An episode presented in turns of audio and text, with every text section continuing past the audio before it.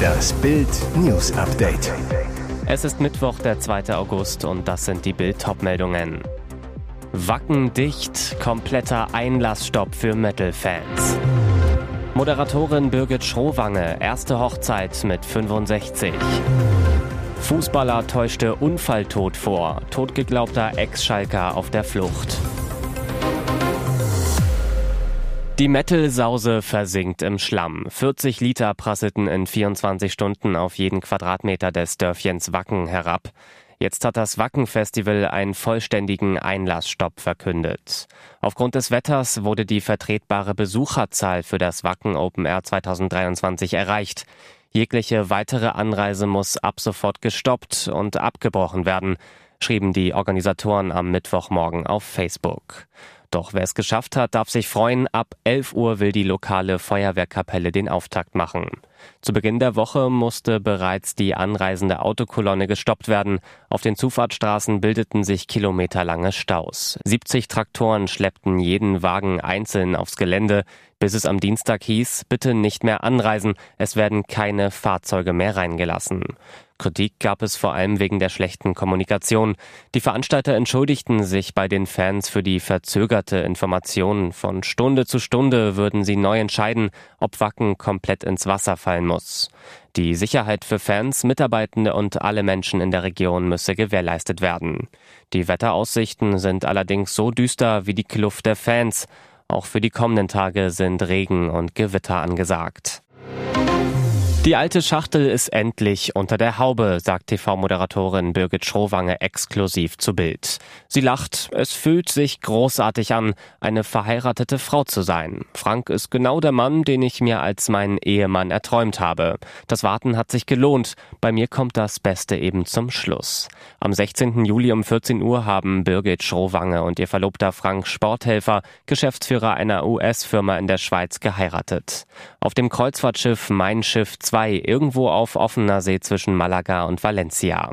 Die Hochzeit fand an Tag 5 der zehntägigen Reise statt. Frank Sporthelfer, wir ergänzen uns perfekt. Birgit beschleunigt mich, ich entschleunige sie. Wir reden über alles, lachen viel, haben dieselben Interessen. In seiner Hochzeitsrede sagte Birgits Sohn Laurin, er habe schon nach zwei Monaten gewusst, Franks Namen müsse er sich merken, der geht nicht mehr weg.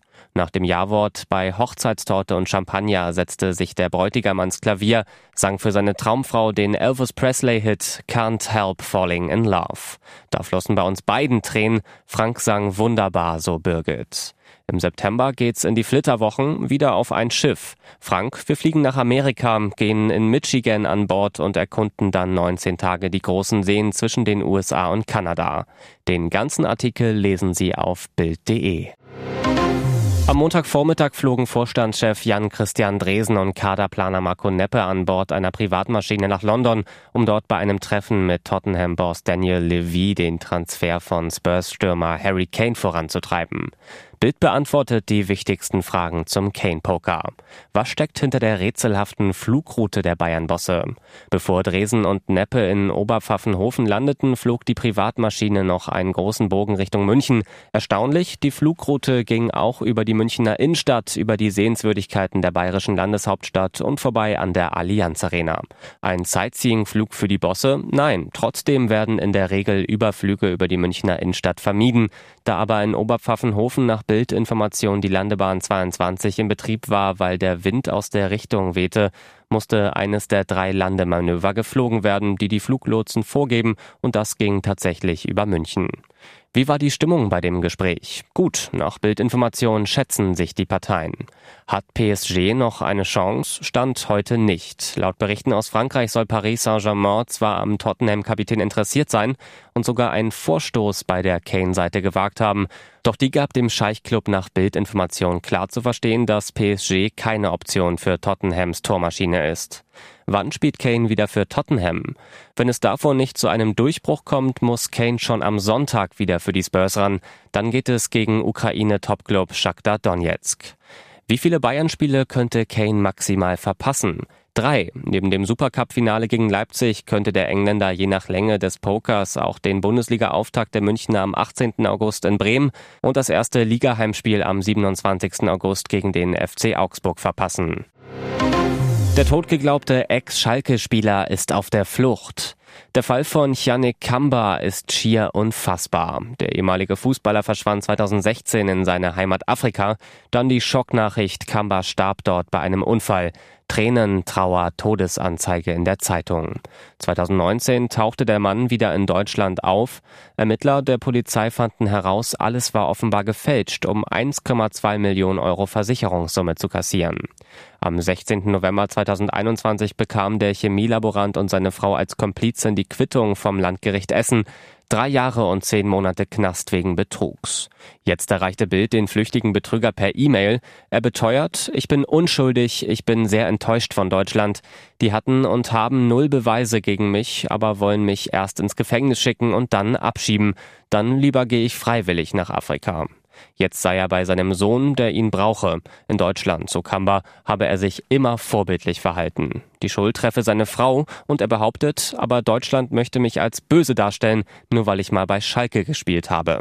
Für mich hat keiner seinen Job richtig gemacht. Richter, Staatsanwaltschaft, Kripo und Polizei. Die Ehefrau beteuerte gegenüber Bild ebenfalls ihre Unschuld, sagte, durch seine Flucht ist wohl klar geworden, wen man glauben kann und wem nicht. Sie muss ihre Strafe trotzdem absitzen seit dem 28. November. Die Staatsanwaltschaft wird jetzt prüfen, einen Auslieferungsantrag für Kamba zu stellen. Und jetzt weitere wichtige Meldungen des Tages vom Bild Newsdesk.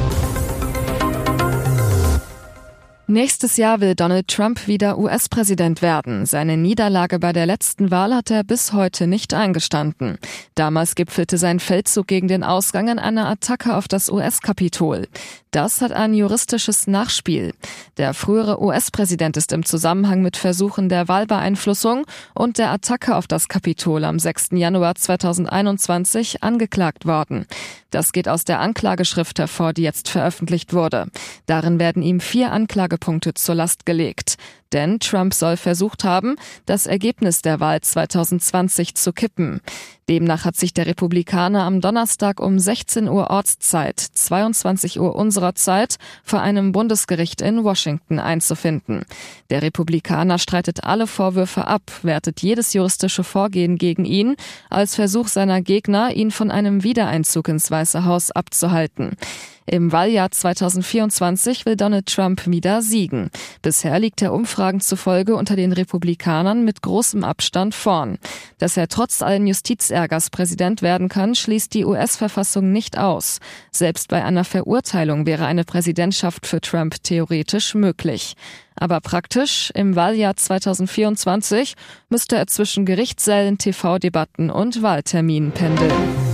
Staatsanwalt sicher, Zuhälter zwang Schülerin zu Gruppensex. Selbstbewusst und scheinbar ohne Reue tritt er am Dienstag vor das Düsseldorfer Landgericht.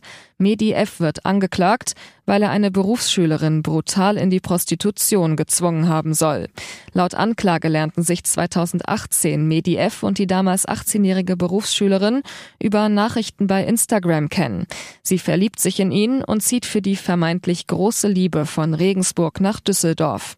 Was das Mädchen nicht ahnt, sie ist an einen brutalen Zuhälter geraten.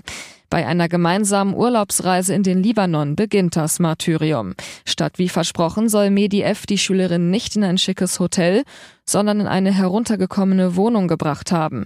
Dort warteten laut Staatsanwaltschaft schon Verwandte und Freunde des Zuhälters. In der schmuddeligen Wohnung soll er sie dann mehrfach zum Gruppensex mit den Männern gezwungen haben.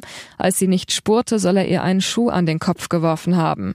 Zurück in Düsseldorf soll er sie weiter zur Prostitution gezwungen haben. Laut Anklage musste das Mädchen außerdem seine Miete und Strafzettel zahlen und dass er eine Rolex haben wollte, soll er auch dafür Geld von ihr verlangt haben. Sonst werde er ihrer Mutter etwas antun.